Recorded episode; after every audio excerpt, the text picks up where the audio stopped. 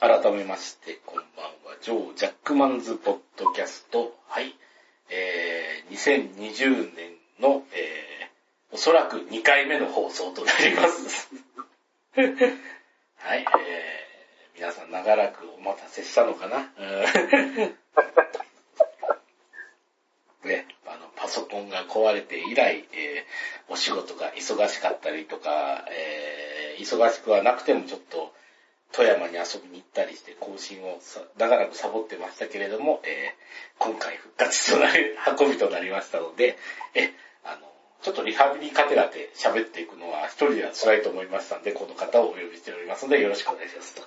はい、えー、全集中秋でございます。はい、ありがとうございます。おそらく、えーっとですね、ほぼほぼ1年ぶりの登場となるんですいやけど、ー、ね、ね、今の1年、ね結局は1年経ってたっていうところそうそうですね。、2019年末に、えー映像大賞を収録しまして、えーっと、まあ、パワーワードの話を取って、そして、えー、長らく休止に入ってたということになっちゃったんですけども、まあまあいろいろありましたしね、今年は。えーまあ、予告をしますと、えーっとですね、あの、秋映像大賞は、えー、来週行いますので、よろしくお願いいたします。よろしくお願いします。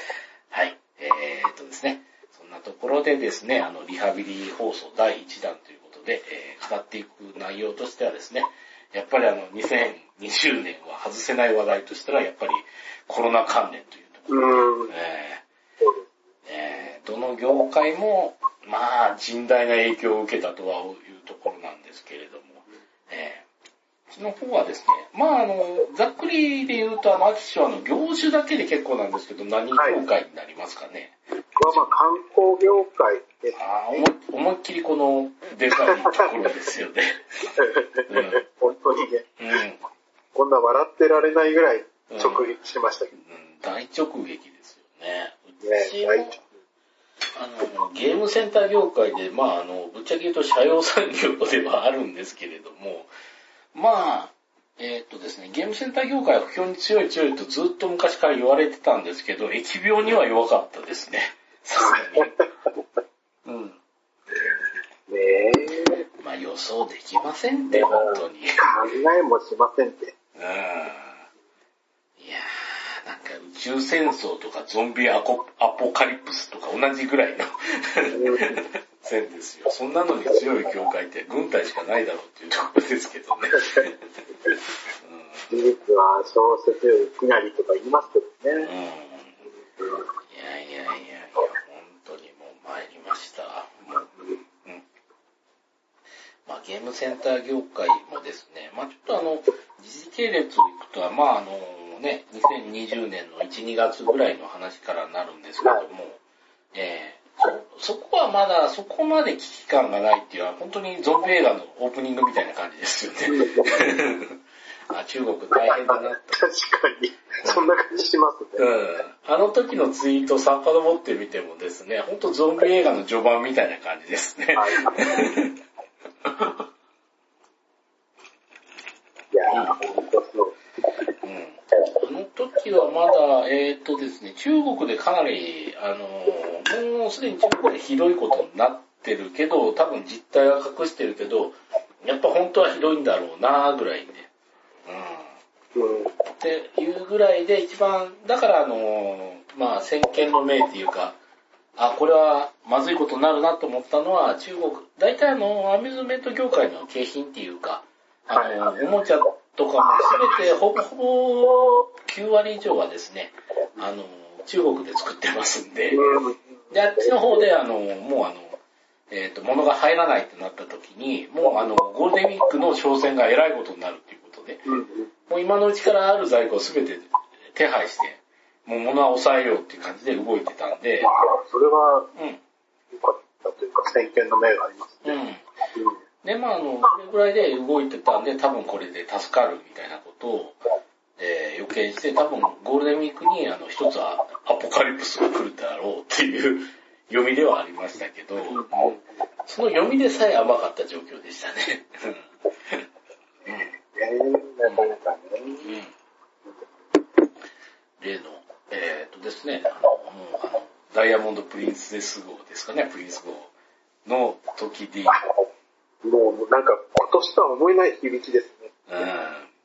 あの時にいろいろとこう、あの、対応は世界から馬鹿にされてる、世界が笑ってるみたいなこと言ってましたけど、散々パラ暴れてたけど、あれは一体何だったんだろうなってところですね。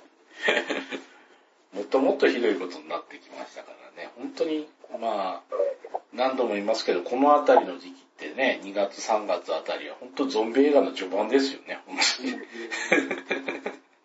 本当にね、うんそう言われてみると、まんま当てはまりそうです。うん。うん。いやいや、うん。あの、いよいよやばいと思った時は手遅れでね、うん。今、あの、大阪府とかもあの、自衛隊にあの、救援を要請する事態になってます。うんいやー、本当に、うん。なんかね、終盤のバッドエンドに向かって、バッて走ってるなぁ、つって。まあ報道だけ見るとこんな感じです。うん、そうですよね。六まあね、今この、えー収録してるもの12月11日現在でね、あの、普通に、えーっとですね、ロックダウン、仙台もゴールデンウィークロックダウンしましたもんね。うんロックダウンっていうか、うんうちのお店も急遽要請されましたからね。もうね、うん。うん。ありましたね、休業要請。あまだやるんですかね。休みましたよ、もう、本当に。うん。だからうちはね、地上波デビューしましたよ。おー、そうなんですうん、あの、あれですね、あの、ちょうど休業要請で、えっ、と、店閉めるっていう段階で、あの、テレビ局から取材の要請がありましてね。はいはい。うん。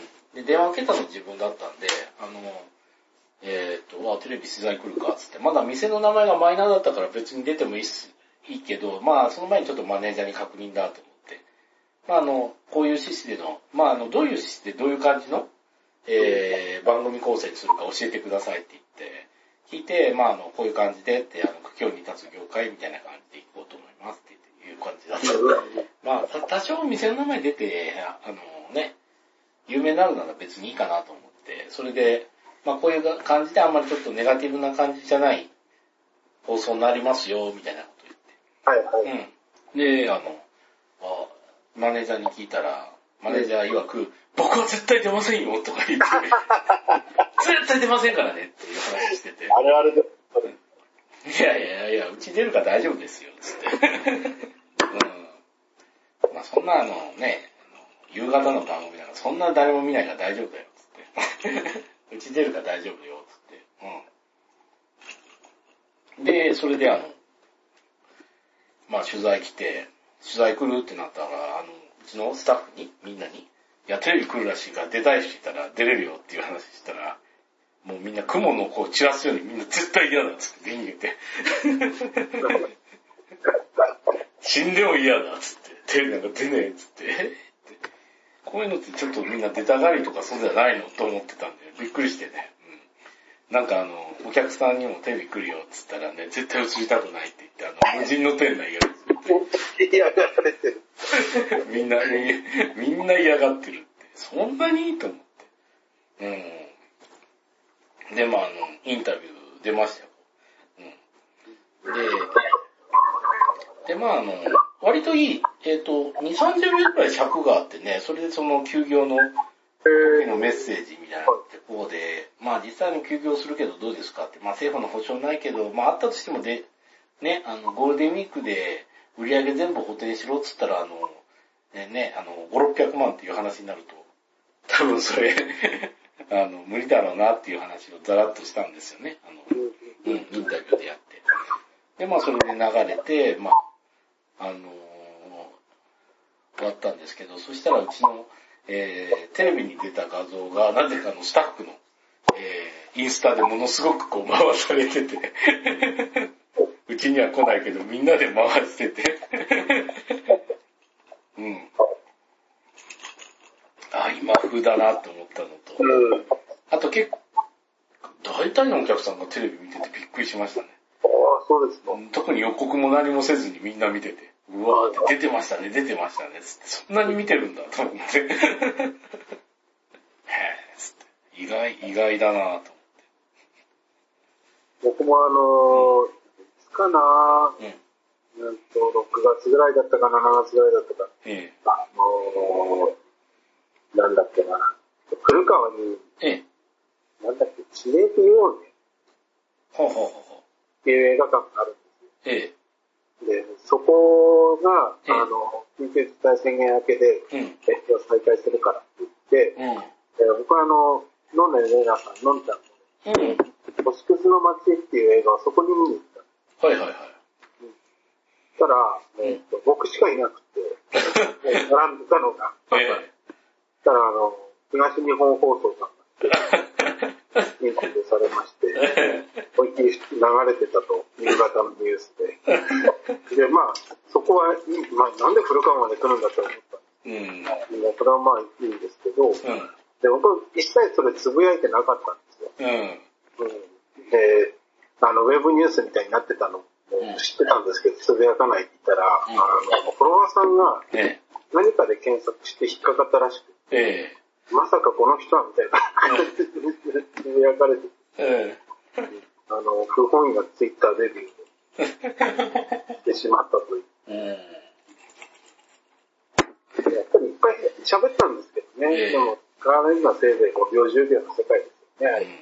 うん。そうそうそうそう。意外とあの、フォロワーさんも仙台、宮城にいるフォロワーさん結構見てくれてたみたいで、はいはいうち、うちは一応あの、地上波デビューしましたみたいなことを書いたら、見てくれた人結構いて、うん。うんうん。決めしが動画動画撮ってくれてたから、ああ、ありがたいっつって。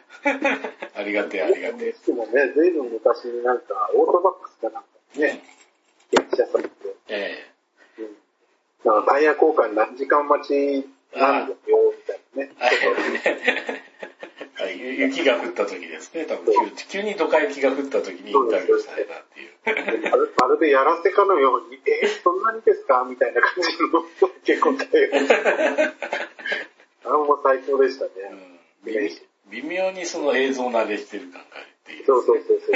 微妙に、微妙に慣れてるから。で、入っちゃう。そうそうそう。役作りとか関係ないはずなのに。あるあるですね。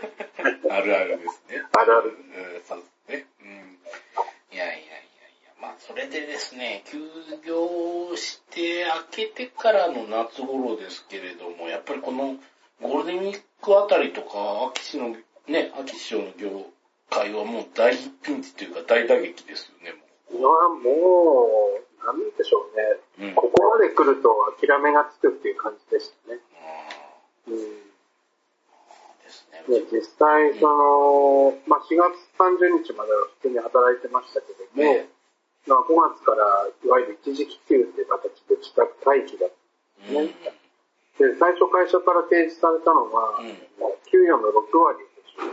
6割？え6割。って言っても、その、なんでしょうね、計算式があって、で、これは国で規定してる計算式ですけども、うん。あの、それでいくと、実際の給与の4割ぐらいなんですよ4割だったらちょっとやっていけないですね、もう。うん。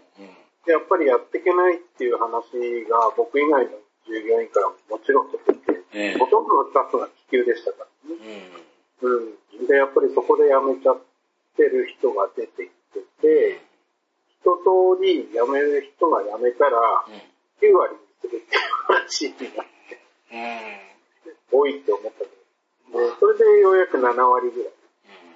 うんでもまあ、あの、バイトもやろうと思えばやってもいい環境で、うんまあ、7割を保証してもらえるっていうのは、すごくありがたかったですうん。うん。そういう状態が4ヶ月ぐらい続いて、一回もきついな、それ。いやいやいや。GoTo トラベルで、まあなんとか戻ってこれた感じでしたね。かなり批判の多いところもあるけど、実際にこうやって助かってる人もいるという、まあ。で実際その、僕はまあ現場で何十件と、うんあの、コンサルティングさせてもらったりしてて、うまあ、それこそ何日か前にも話してたんですけど、うんまあ、GoTo やってなかったら首くくってるよっていう季節感もあるんですよ。ね。で、僕はその保証の形っていろんな形がとあって、うん。で、じゃあ去年の売り上げの分、国が保証すればいいんじゃんとかっていう意見ももちろんあって、それもわかんなくはないんですけど、うん。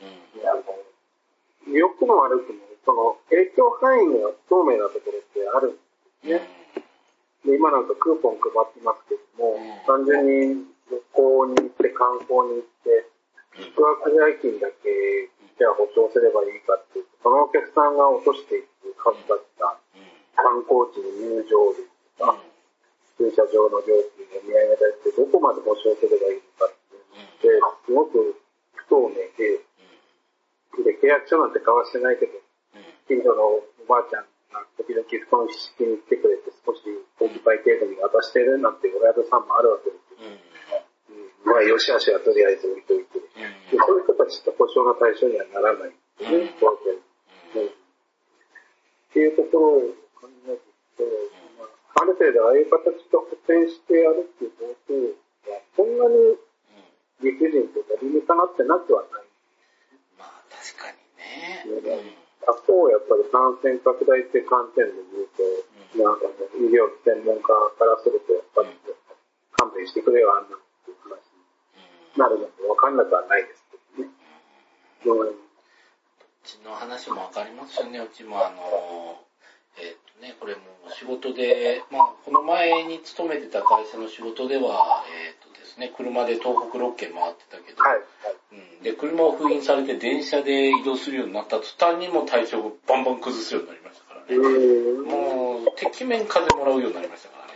ああ、なるほどですね。うん車で移動して、で、現場でさほど、ね、あの、人と喋りながらする仕仕事ではないかったから、うん。うん。やって終わって、ちょっと話してそれで帰るだけだったら全然風邪ひかないんですけど、電車乗るようになってからもダメですね。まあ、まあ、まなるほど。あ、ダメでしたね。それで、うん。まあだから移動っていうのはちょっと、うん。あれかなってネガティブなイメージはありますけど、にしても、ね、あの、どっちにせよ、うちのね、ゲームセンターなんか、えっ、と、休業保障だって言って、ね、あの、さっき少し話しましたけど、ゴールデンウィークの売り上げだけで見ると1日100万あったはずだから、えー9日休んだんで、じゃあ、あの、1000万ぐらい保証してよっていう話、うん。ね、おそらくあの、パチンコ屋さんもそれぐらい売り上げあったんで、パチンコ屋も税金で1000万保証してよって言ったら、みんな多分許してくれないだろうと思うよ。お前らは、ねうん、その、ゲーム業界とかパチンコじゃなかったとしても、それ、ね、生活に必須なインフラだったとしても、ええダイレクトに何千万なんてね、保証された日には、うんなんか違うと思うのもわかんなくはないですけどね。そうなんですよね。だからまあ、難しいところではあるんですけどね、本当に。今回は、あの、なんでしょうね、なんかいろいろと、あの、いろんなものがこう、この、ね、コロナの時に露呈した感がありますよね、本当果たしてどこの業界がつ本当に強かったのか。強かったのかね。いや、まあ、で。まあ、も駅天のあたりが伺ですけど、疫病に強い業界って言ったら、本当はあの、ソシャゲかゲームかぐらいしかなかったですね。あとなんか、祈祷師とか、陰陽師とか。いやー、そこも多分あの、参拝する人がいたら、だから多分、ねえ、うん、仕事あっても儲けにはなってないような気がしますね。いやー、今回の方は、まあ確かにですね。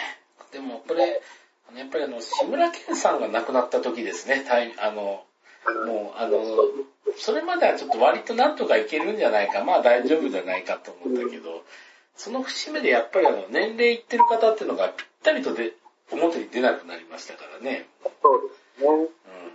確かゴールデンウィークの前ぐらいかな。ううん。ん。に、あの、志村けんさんが亡くなって、ちょっと衝撃を受けて、うん。うん。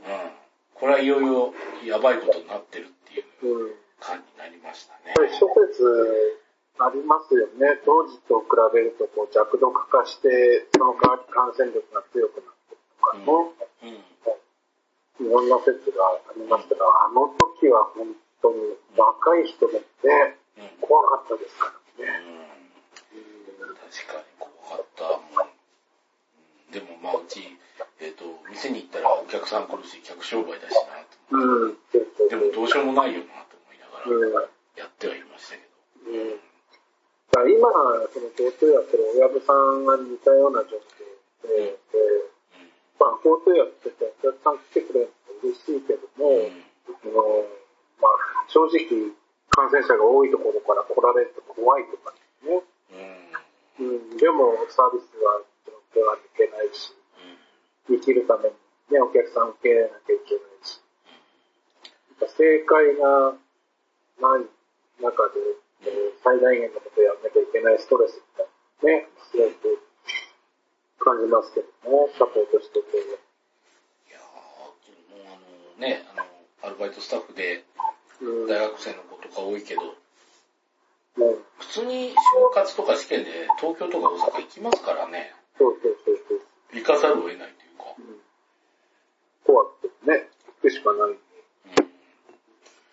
やー、悲惨ですよ、それで、さっきね、あの、うちもあの、人生で初めて、あの、面接受ける方じゃなくて面接やる方とかやってますけれども、ええ履歴書見るとフリーターとか無職とか書いてあるって、でもそれ見ると19とかなんですよね。はい。だから、高校出てすぐにあのコロナの問題で就職が決まらず、えー落ち着いてつつあるけど、やっぱり働かないといけないからっていうことで、うちの店の面接受けに行ってる子とかね、うん見るともう心が痛んでしょうがないですね。うんうーん、つって。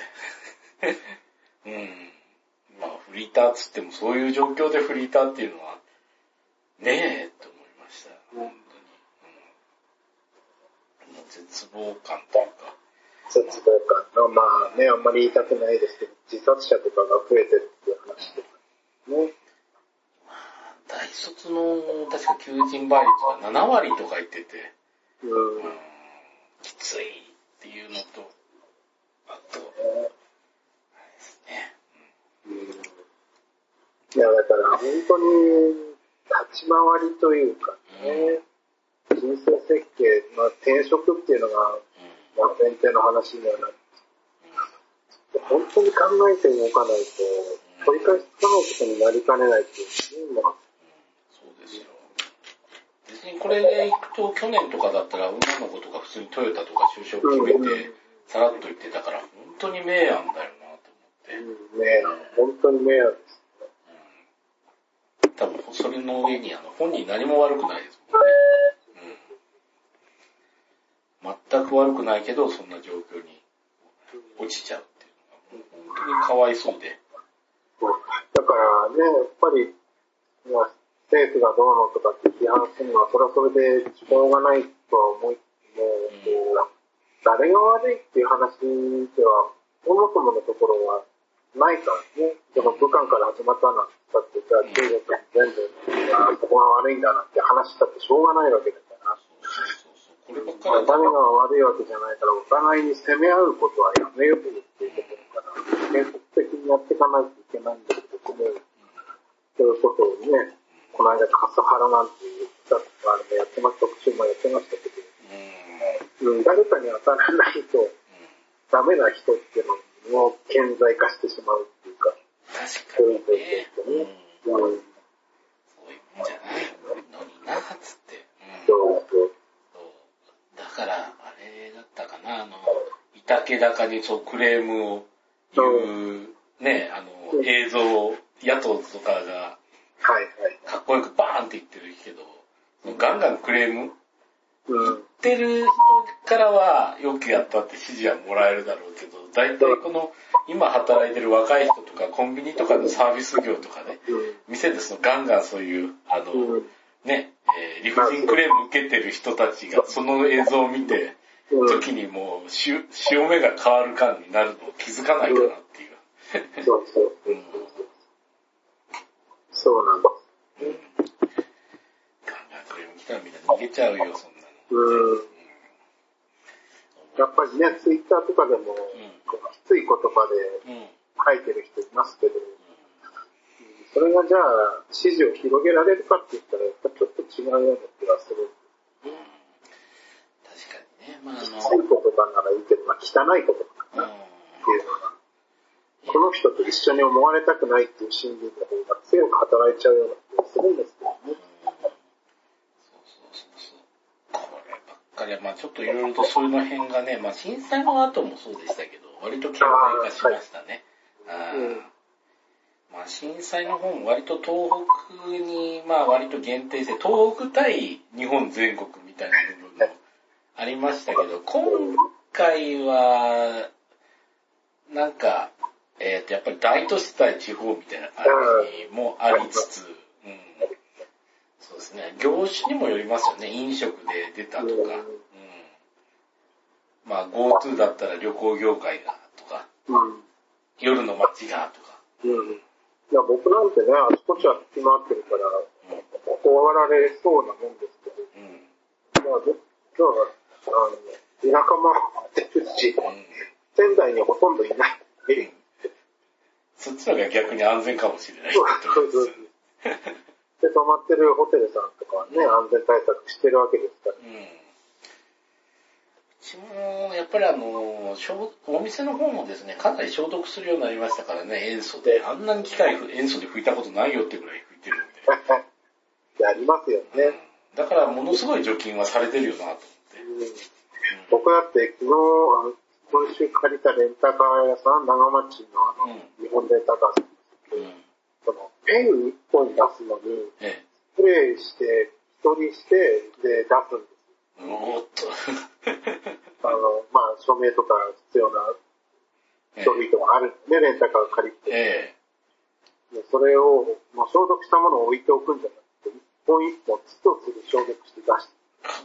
ほいや、これ大変だなと。ううん。なんかそこまで行くとだいぶあの、呪術的な話ですよね。確かにね。うん。儀式みたくなっちゃって儀ます。式みたいになってる。多分そこまで関係ないよっていうところですよね。うん。あれ。まああとは、あの、マスクとあの、フェイスプレートとかで、の話もありましたけど、フェイスガードあんまり意味がないとか。みんなやつあの下にパフってね、石井マークさんがありましたけど、久しぶりに。うん、ねまあまあ、そういったあの、飛沫の飛び方とかもバフってやってましたからね。そのバーターでこのブワーっと粉が散るとこは、あの辺は多分、あの辺の画像がヒットする人にはヒットするんでしょうね。うん。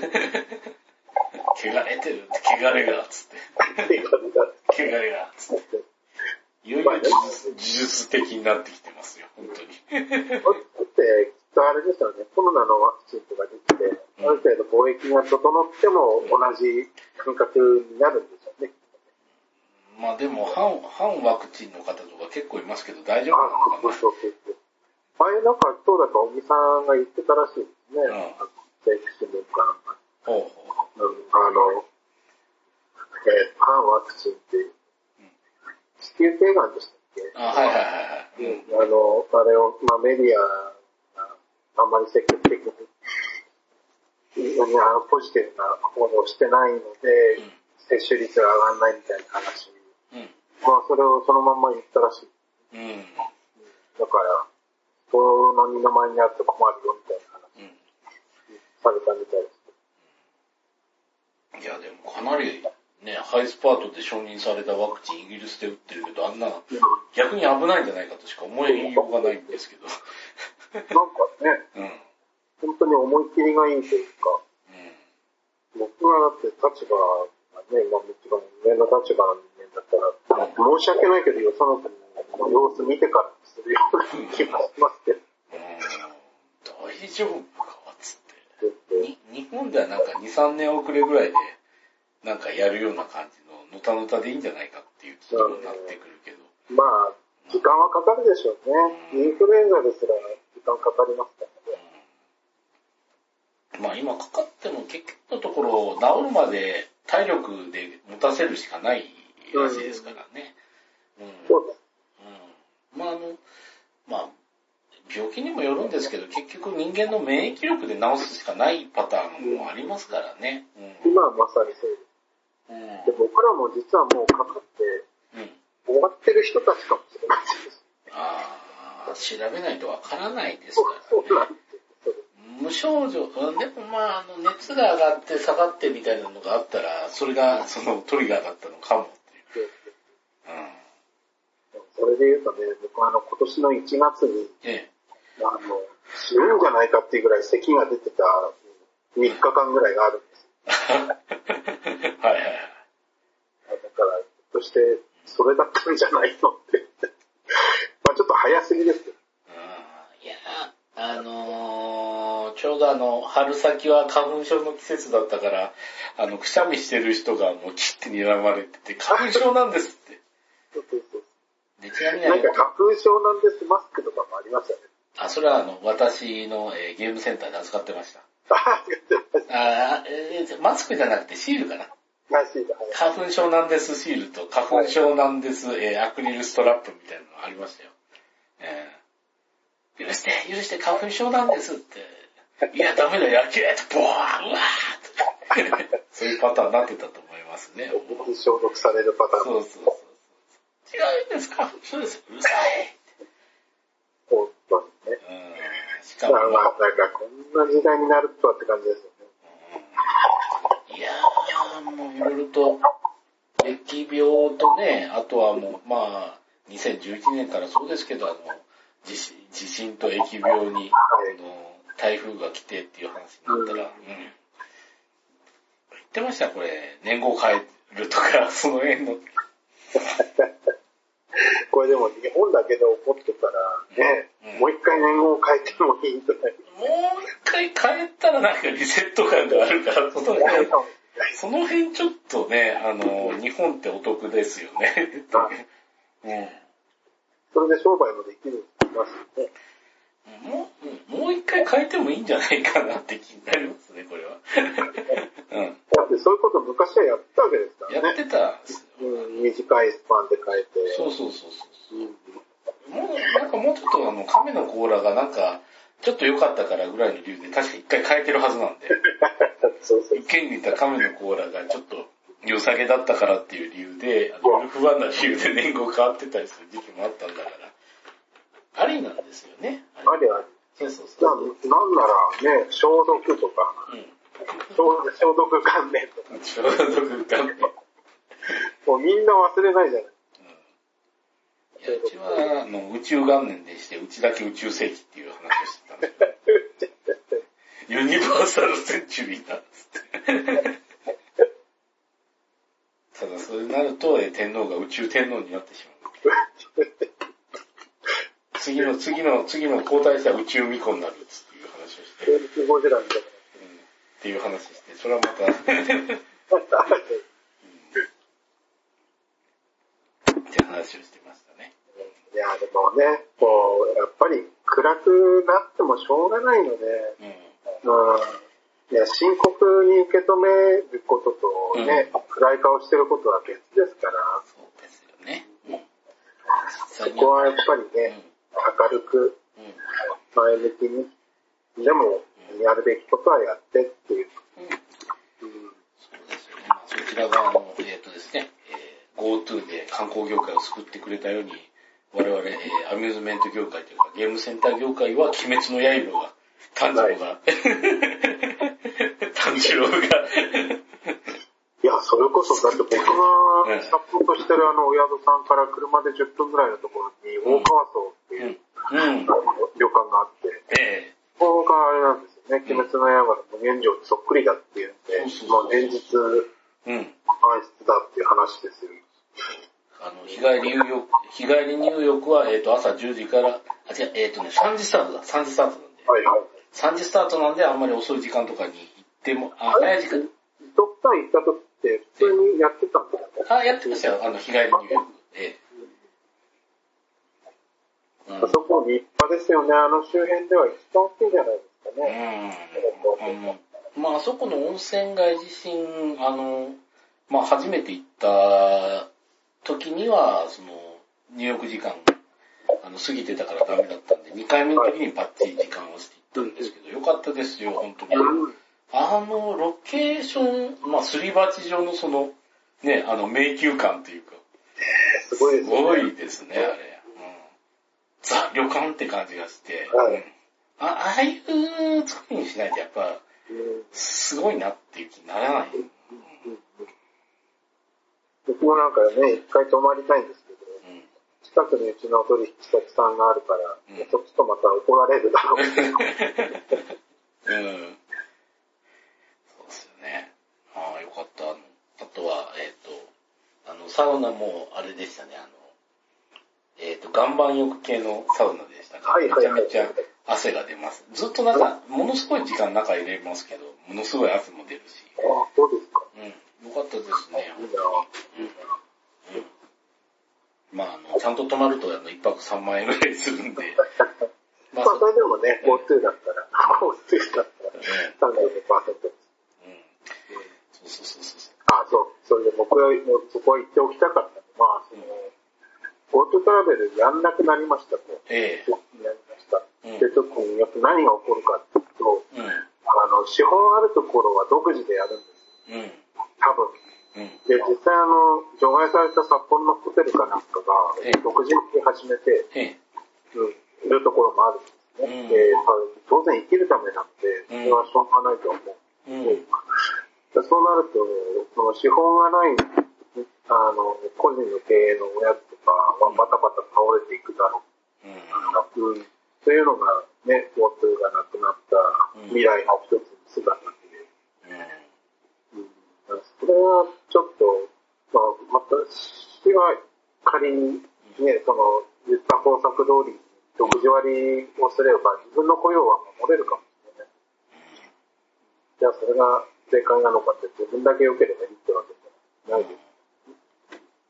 結局はその、そこ潰れちゃったらそこにね、勤めた従業員の人がバーッとあぶれちゃったら、絶対あの、その人たちが再就職するだなんだって言ったら、今言ってる、まあ、既得権益とまでは言わないけれども、別の業界の人たちも圧迫されてくるわけですからね。だから、だんだんだんだんと今影響を受けてないところに大きい影響が出てくると思かはあんまり他人事だと思って、うん。責めない、責めないっていうか、なんていうんだろう。まあ、非建設的な批判してれば、いずれ自分に降りかかってくる可能性は、うん。まあ、あるだろうな。観点は忘れないでもない。まあ、結局なんだかんだ言って本当に生きるのに必要なのかって必要じゃないところが、あの、潰れていくんだよみたいな板気高に言われると、最終的にあの農業しか残らなくなったら、みんなが多分農業とか漁業とかしか生き残らないとかなったら、ほとんどこの国の普通の人が討ち死にすると思いますけどね、本当に。うん。だから他方はと批判されがちに、じゃあ医療関係者はどうなんだっていうことが、そもそもね、あの、平時でも圧迫された状況での経営っていうのを強いられたっていう側面も、まあおそらくあるだろうっていうところを、まあ謙虚に受け止めないと、仮にコロナが終わった後、うん、良くならないですからね、業界の待遇とかって。確かにね、逆にあの、うんコロナの方見てたら病院が赤字でボーナスが出ないとか言って、それもちょっとなって。おかしいですよ。それは構造が間違ってるんですよ。そうそうそう。まあでも、なんだかんだ言ってそのコロナの時の前に、あの、おじいちゃんおばあちゃんがものすごい量、こう、列をなして、並んでる分の保険料で皆さんの給料が賄えてたんだということで、その人たちがみんなコロナ怖いからって病院に来なくなって、休館だなんだってやってると、大赤字っていうのもちょっとなって。他方ね、その、なんだ、回ってない場所もあるわけです。もうここら辺のリソースの配分もなんか、どうなってんだろう。まあ、最適になることはなかなか難しいんでしょうけど、なんかその、収益構造がそもそも歪だったっていうところが多分、世の中たくさんあったんだろうねっていう。そういうことでしょうね。特にやっぱ医療関係って、まあ、半半分こうというか、公のインフラみたいなものですから。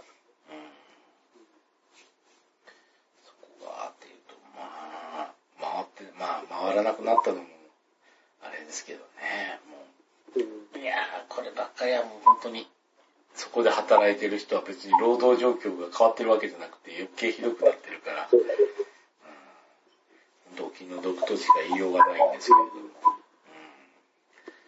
いやいやいや、まあ、そんなところですけど、うちの方はね、またちょっと話を戻すと、本当に、あの、今年は炭治郎助けられた一年でしたね。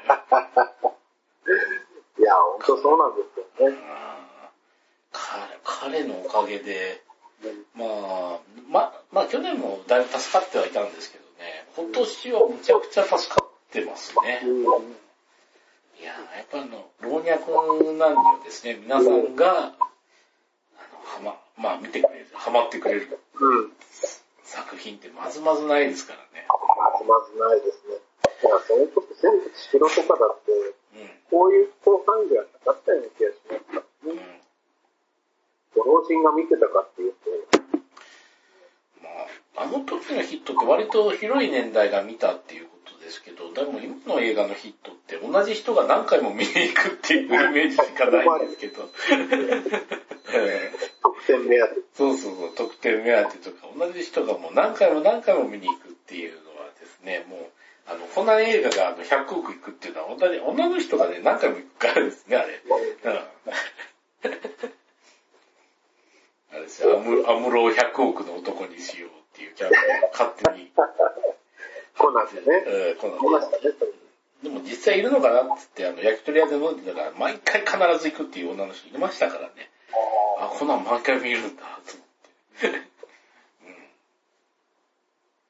そうですよ、絶対。今、あの、男性よりも女性の方の方がですね、あの、本当に、あの、まあ、オタクというくくりになるかもしれませんけど、頑張ってる人が多いんで。いや、前、あの、えっ、とですね、鬼面師とも二つ、ちょっと話してたんですけれども、あのうちもあの、ゲームセンターっていうか、あの、周りに食べるところがないんで、あの、まあずっとね、あの、ほぼほぼお弁当作って、あの、仕事、お仕事行ってね、食べてるんですけど、はいはい。やっぱあの、女性のね、あの、スタッフの方とかも、みんなね、お弁当作ってきて、うん偉いなと思うんですけど、あの、その、おかずがですね、ご飯とあの、炒めたキャベツとかだけだったりするから、ちちょっと待ってよっていう感じになるんですけど、いや、実はちょっと課金ししすぎまして、みたいな。推しに課金しすぎまして、今月お金ないんです、つって。はいはいい。やいや、男のオタクで、そんなね、あの、キャラに入れ上げて、お金がないんでって言っても、絶対にあの、コンビニ弁当とかになるけど、はい。そこまで削ってないよ。普通にあの、炒めたキャベツとご飯だけみたいな弁当になってるから、そ、そういう風にできないよな、と思って。うん。貧しくても、えっ、と、コンビニ弁当は買ってしまうけど、そのお金をさらにそっちに回してるっていうのが、やっぱり、ああ、本気度が違うなって我々はまだ甘いなと思いましたよね。うん。いやいやいや。あとですね、まあ本当に、鬼滅の刃もそうですけど、やっぱりこの、うん。うちもこの商売やってからですけど、まあ結構ね、あの、今の10代、20代の女の子っていうのは本当にですね、はい。あの、びっくりするぐらいこのオタク趣味の人が多いというか、うん。まあ、もともと男女の差ってそんなになかったのかもしれないですね。うん。それが、まあ、女性がそういう部分に入り込んできても恥ずかしくないというか、うん。そういう空気ができてきたところで、んやっぱり爆発的に今増えてきてる印象はありますね。もうそうですね、別に何々をやってるから恥ずかしいっていう、その同調圧力的なものがまあ、今人も減りましたから別に、ええやんっていう感じになりましたね。何が悪いのって話でね、そうん。うん。何も悪くないよ。うん、何も、何もまあ、そもそもそんなにあの、人の趣味にとやかく言う自体が悪だったというところですね。うん。そうでしたよね。でしたね。まあ、一番びっくりしたのは割と、えっ、と、美少女フィギュアとか割とみんなはい女の子も持って帰るよっていうところで、あ面白かったのがあれですね、あの、えっ、と、カンコレとかのフィギュアとかも好きで持って帰るんだけど。まあ一番高いやつっていうのはどんどんあの、着てるものが薄くなるじゃないですか。でもあれは許せんと。えー、可愛く着飾るよ。着ろよっていう意見は多かったですね。なるほどね。うん。あ、まあでも、まあ考えてみたらそうだよなって。男があのロボットのおもちゃを買うように女の子はお人形さんを買うっていうのは、ある意味、そうだね。今、ジェンダー的に怒られるかもしれないけど、割と普通だよな。考えてみたら普通の感覚だったはずなんだよな、と思って。ジェンダー的には怒られるけどね。うん、じゃあ、女の子がロボを買って、えーっと、男が美少女フィギュアをってのは、そんなんよくある話だから。それもまたよくある話で。えー仮面ライダーフィギュアを男女の子が買って、美少女フィギュアを女の子が買うのはって、それもまあ、よくある話だねっていう。じゃあ今年はなんかね、あの、デラックス日輪刀とか女の子が買ってってるらしいですね。うん、確かに。デラックスに一輪とは面白かったですね。あれ買っときゃよかったな。い やいやいや、あの、デラよくないけどデラックスなんちゃらシリーズは面白すぎるんで。そもそもデラックスってなんだよ。デラデラックスに対比するノーマル、ノーマルはあるのか。まあね、あのー、あれですね、まああの、ここだけの話っていうかあれなんですけど、えっ、とですね、模造とはものすごい人気があって、うちのね、ゲームセンターでも。うん。で、あのー、めちゃめちゃ出るんですけれども、まあまあまあ、あの、全部、あの、パテント取ってないやつだから、あんまりこう、言えないというか。でもやっぱり公式があのデラックス日輪刀とか売りたいから、そういった感じのおもちゃが出せないっていう足かせもあるんだよね。はいうん。その800円ぐらいでその普通の刀とか出してたらみんなデラックス日輪刀買わないから。っていう部分はありますね。はい。うんじゃあ、そうですね。あの、炭治郎さんの話がちょっと 最後になりましたけれども、えーまあまあまあ、なんとか、えっ、と、観光業界もゲーセン業界もなんとか生きてますというところで、そうですえね。あの、本当に、いろんなことありますけどえね。明るく、楽しくえ、乗り切りたいなと思います。わかりました。では、えーまた来週、えー次週はですね、秋映像大賞となりますので、皆さんいよいよ第7回。はい。よろしくお願いいたしますというところで、え、じゃあ今週はこれで締めたいと思います。はいありがとうございました。はい。